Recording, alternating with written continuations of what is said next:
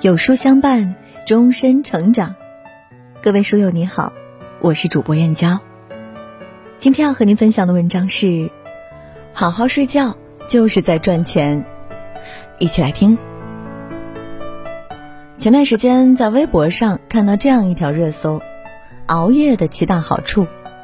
我们常说熬夜伤身体，没想到熬夜还有这么多好处呢。看到答案后，许多网友陷入了沉思。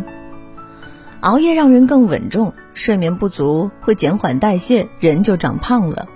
熬夜让人成熟，肤色暗淡，加快衰老，让你看起来更成熟。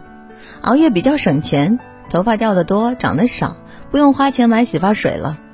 熬夜让你更自信，视力下降，看不到自己脸上因熬夜长出来的痘痘和色斑。熬夜让人生变得更简单了。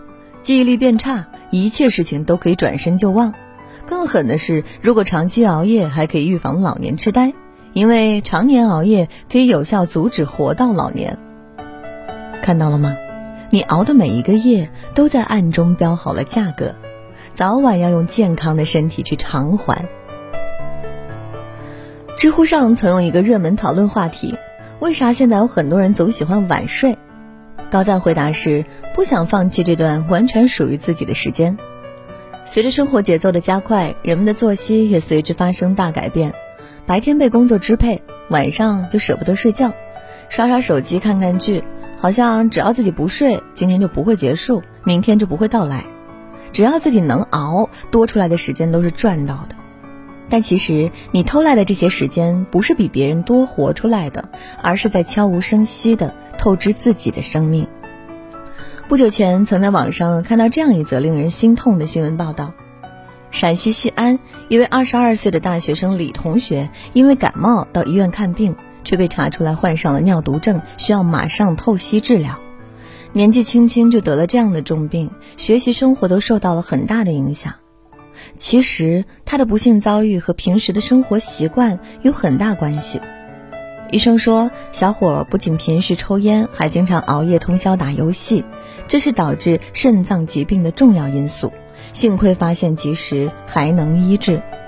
但生活中并不是每个人都有这样的幸运，熬夜的伤害一直潜伏在身体里，等到爆发时，结果可能是致命的。娱乐性熬夜不仅伤害身体，也伤害你的精神。很多网友表示，自己会将入睡的时间推迟到晚上十一点，甚至到了凌晨都舍不得睡觉。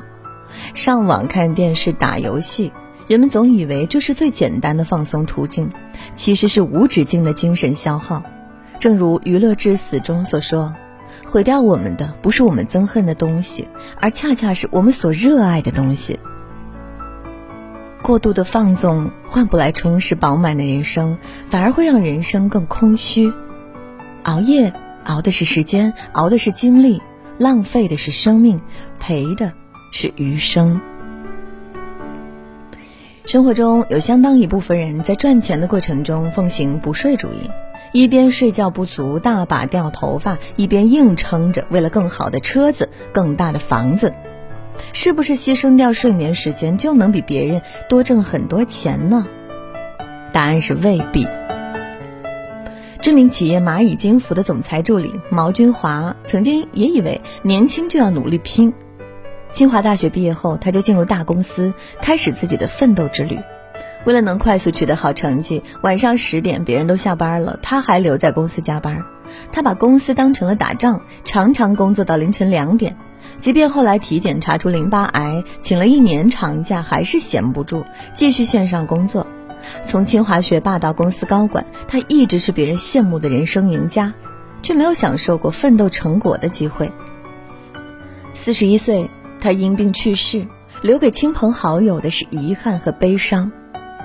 有句话说的很对：钱赚到不算自己的，花了才是自己的。当生命结束时，所有的财富都是一场空。前半生拼命，后半生治病。生活中很多人是三十岁的年龄，六十岁的身体，拿消耗身体赚来的钱看病，真的有点本末倒置了。终有一天你会发现，你辛苦挣一个月的钱，到了医院只需要一上午就花了一半。电视剧《我在他乡挺好的》中有这样一句旁白：“有时候我不禁想问：那些牺牲了时间、健康和快乐的人，真的换来了他们想要的吗？那如果没有的话，还是试着多爱自己一点吧。疾病就是透支身体的罚款，无论什么时候都不要忙着给医院挣钱。生命珍贵，在你努力拼搏时，也要握住健康这张人生底牌。没有好身体，哪有好生活？伏尔泰说：“上帝为了补偿人间诸般烦恼事，给了我们希望和睡眠。睡眠好了，身体状态好，生病少，皮肤也会变好，省下看病养生的钱都是赚到的。好好睡觉是休息，也是蓄力。世界上顶尖的运动员都很重视自己的睡眠质量。”天才滑雪少女谷爱凌的成功离不开自身的刻苦努力，但她还有一个秘密武器——睡觉。她说：“我每天晚上至少睡十个小时，因此我从小到大都有非常多的能量。”亚洲飞人苏炳添三十三岁的时候依然能不断突破自己，创造奇迹，也和他多年以来坚持每晚十点准时睡觉有关。人的大脑不是机器，也要暂停输入，整理内存。睡眠充足，精力充沛，有规律的生活才有质量的人生。如果你觉得不熬夜很难，可以试试下面这三种方式：一，先睡心后睡身。心态平和、心理放松是保证好睡眠的一个重要基础。入睡第一步就是调整心态，睡觉之前做一些轻松的事情，放空自己。例如听听轻音乐，看一些不费脑的睡前故事，让大脑逐渐进入睡眠状态，放下白日的胡思乱想和明日的焦虑，给自己一个积极的心理建设，才能减少睡眠焦虑，安然入睡。二，放下手机，屏蔽干扰。很多人不能好好睡觉，最大的干扰源头就是手机。手机对我们的影响是悄然无声的。原本你只想看二十分钟，结果看了一个小时，甚至看着视频睡着，手机直接砸脸上。有研究发现，睡前玩手机八分钟，大脑兴奋超一小时，这就会让你的生物钟紊乱，不能按时入睡。所以睡前把手机放在自己看不到的地方，不玩就不会上瘾。隔绝干扰，创造好的睡眠环境，让身体彻底得到放松，消除白天的疲倦。三。早睡早起，规律作息。生活中赚钱多的人，相对于熬夜更喜欢早起。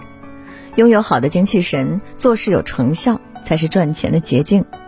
真正能拉开人与人之间差距的，不是熬夜拼命，而是早睡早起。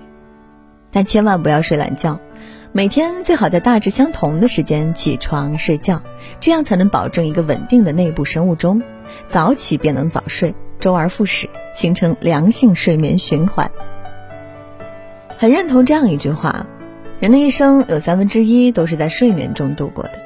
这三分之一过得好不好，很大程度上决定了人生的另外三分之二的样子。小熬怡情，中熬伤身，大熬生病。你的睡眠质量决定你的生活状态。拥有好身体，未来才可期；拥有好体力，挣钱才有力。好好睡觉是不花钱的养生，也是提升生命质量的最好开始。点亮再看，愿你一日有三餐，有枕可安睡，早起早睡，享受生命。如何把工作时间和生活合理划分，才能跟工作谈一场理性的恋爱？三月二十一号晚八点一刻，有书 Talks，刘真博士亲授极简的管理艺术。教你如何把工作和生活化繁为简，在信息爆炸的重重喧嚣中，真正做到不乱。